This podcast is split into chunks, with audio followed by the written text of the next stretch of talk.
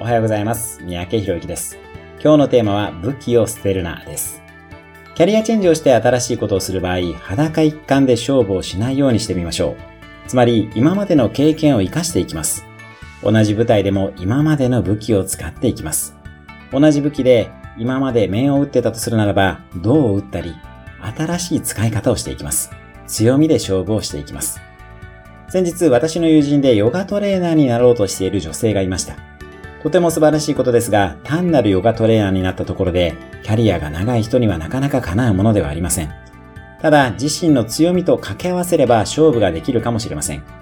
例えばその方はファイナンシャルプランナーの経験があったので、資産のある高齢男性に特化した健康系プログラムを作るとか、自分のオリジナルの何かができるかもしれません。キャリアを変えても武器を捨てずに行きましょう。あなたなりの戦い方があるはずです。